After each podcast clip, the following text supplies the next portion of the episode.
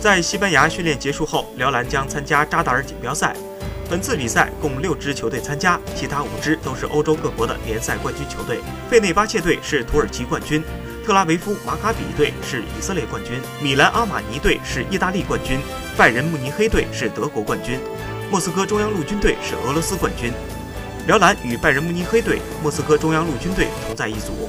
辽篮希望在世预赛后，三名蓝队国手能够参加扎达尔锦标赛。不过，他们最快也要十九日晚才能抵达。而辽篮首场比赛二十日晚即将开始，蓝队国手来不及倒时差就参赛，状态会受到不少影响。辽篮参加完锦标赛后，将立即返回备战亚冠和 CBA 季前赛。锦标赛是四天三赛，亚冠是六天六赛，季前赛是三天三赛。如此高密度，对球队的体能将是一个严峻考验。